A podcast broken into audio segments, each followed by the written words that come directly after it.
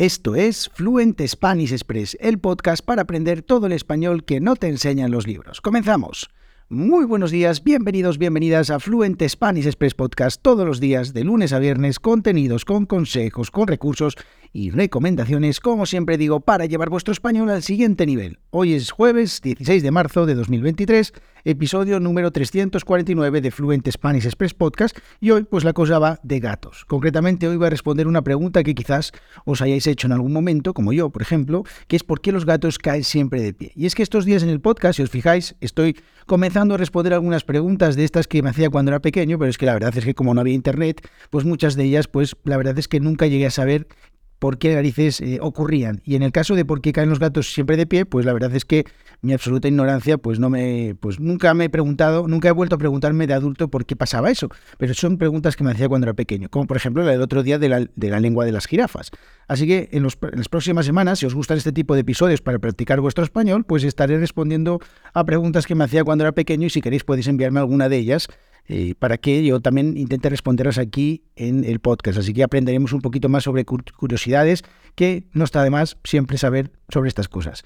Dicho esto, como siempre me presento, mi nombre es Diego Villanueva, profesor de español y creador de Fluent Spanish Express. En www.fluentespanish.express tenéis acceso a todos los episodios del podcast, a todas las transcripciones gratuitas. Simplemente buscáis el episodio y allí tenéis el audio, tenéis el texto para todas estas cosas que digo, pues que las podáis seguir mientras estáis escuchando el podcast. Además, también otros recursos súper interesantes, la newsletter de lunes a viernes también en www.fluentespanish.express, allí mismo simplemente ponéis vuestro nombre, ponéis vuestro mejor email, el email que siempre leéis, el email que eh, abrís todos los días y ahí os envío vuestra, os envío una newsletter todos los días con recursos. Por ejemplo, Hoy que hablo en el podcast de por qué los gatos caen siempre de pie, pues en la newsletter comparto siete expresiones que utilizamos los nativos españoles con la palabra gato un montón de expresiones que son súper útiles con su significado, con su contexto y en algunos casos, si lo sé, su origen. Así que muy interesante también suscribirse a la newsletter en la que ya casi, casi, casi somos 400 nuevos suscriptores.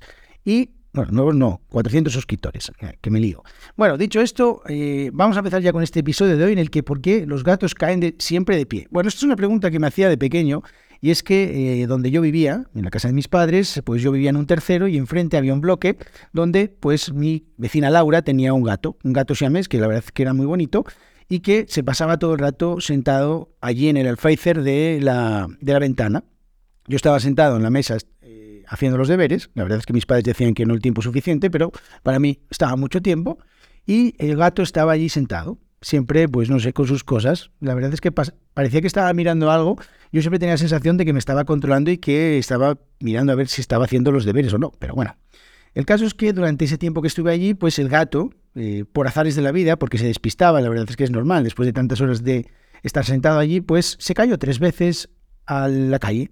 Se cayó desde un tercero y lo peor de todo, no, lo mejor de todo, no lo peor, es que las tres veces se cayó eh, de pie. Es decir, no le, no le pasó nada, no tuvo ni un rasguño y la verdad es que fue muy curioso eh, pues esas caídas, porque yo las vi totalmente en directo, se habrá caído seguramente más veces, pero yo le vi caerse tres veces y la verdad es que mm, aluciné.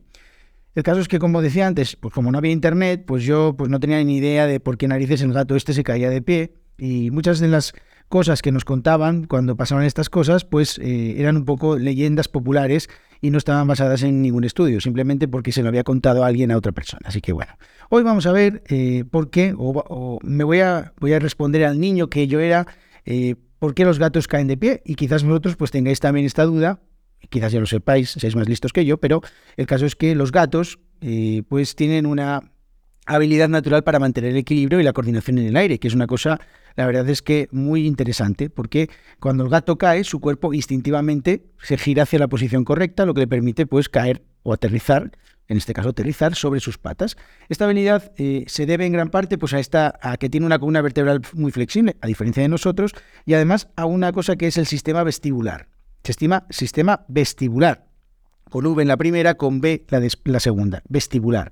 Bueno, que esto es un sistema que se encuentra en el oído interno y que pues hace que el gato eh, pues tenga una buena, eh, un buen equilibrio y una orientación espacial y le permita pues eh, ver en qué o saber en qué, en qué posición se encuentra la cabeza en relación al suelo. Esto es muy interesante. Si el gato se, se encuentra con la cabeza en una posición digamos, hacia el cielo, pues eh, enseguida este sistema le permite girarse. Bueno, cuando el gato cae, este sistema vestibular pues detecta la aceleración y la posición de la cabeza en relación al cuerpo, lo que permite al gato pues girarse y caer sobre sus cuatro patas. Es así de fácil, así de sencillo. Además hay un síndrome del sistema vestibular que hace que los gatos pues pierdan esta capacidad instintiva, esta, eh, esta posibilidad de caer o de equilibrarse y es un sistema, es un, eh, un síndrome que es bastante fastidiado, porque claro, una de las de las habilidades de los gatos es su equilibrio. Así que, bueno. Además, eh, el gato, cuando cae en el aire, se estira y le permite tener una mayor superficie de arrastre y resistencia al aire, lo que ayuda pues también a disminuir la caída, eh, la velocidad de la caída. O sea, cuando, cuando cae, como esto cuando se tiran así, creo que eran los mapaches, ¿no? Que se abren así enteros, ¿no? Bueno, pues eso. Además, bueno, hay que destacar que no siempre los gatos caen de pie, por ejemplo, si es una altura demasiado baja, aunque yo he visto casos de gatos cayendo casi al ras de suelo y se, y se giran, el gato pues a veces no tiene el suficiente tiempo como para girar su cuerpo y terminar cayendo eh, de pie y cae de lado o, sobre su espalda. Además también, bueno, si la caída es demasiado alta, pues esto obviamente puede ser fatal para el gato, pero bueno, el caso es que desde un tercero parece ser que este gato sobrevivía y vamos, eh, salía sin ningún rasguño, como os decía. Así que es súper interesante esto de los gatos, del sistema vestibular y de la columna eh, flexible. Y bueno, pues esta habilidad natural que tienen para mantener el equilibrio y la coordinación en el aire.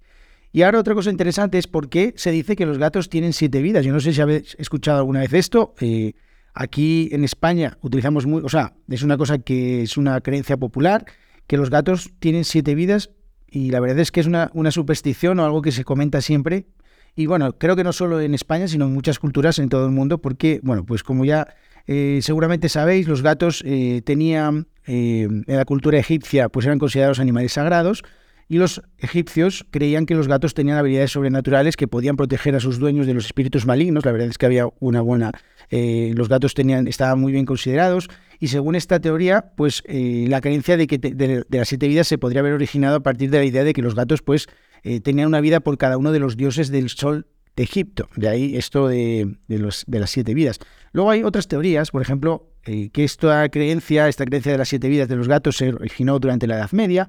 En esa época los gatos eran criaturas místicas y que tenían además poderes eh, mágicos, pues se creía que tenían siete vidas y que podían que eran capaces de, porque eran capaces de, escapar de situaciones peligrosas y de volver a la vida después de morir. Bueno, ya sabéis que los gatos son bastante escurridizos y que la verdad es que a veces en situaciones en las que parece que todo está perdido, pues siempre acaban sobreviviendo. También hay otras teorías, algunas que sugieren que los gatos eh, pues podrían estar, eh, estas siete vidas podrían estar eh, relacionadas con la capacidad que tienen los gatos para recuperarse rápidamente de las lesiones, también lo que hablábamos ahora de, la de las caídas desde grandes alturas, que bueno, que pues que sobreviven, que caen eh, siempre eh, de pie. Y bueno, pues en conclusión, pues hay diferentes posibles orígenes, pero esta creencia que es bastante, que está bastante extendida sobre las siete vidas de los gatos, aunque bueno, pues no haya una, no se pongan de acuerdo en, sobre cuál es el origen de esta expresión, pero la verdad es que la verdad, es bastante común pensar que los gatos tienen siete vidas. Así que nada, espero que os haya gustado este episodio. Eh, Diego, el Diego de la infancia, queda respondida entonces esta pregunta para ti y para todas las personas que os hayáis preguntado esto.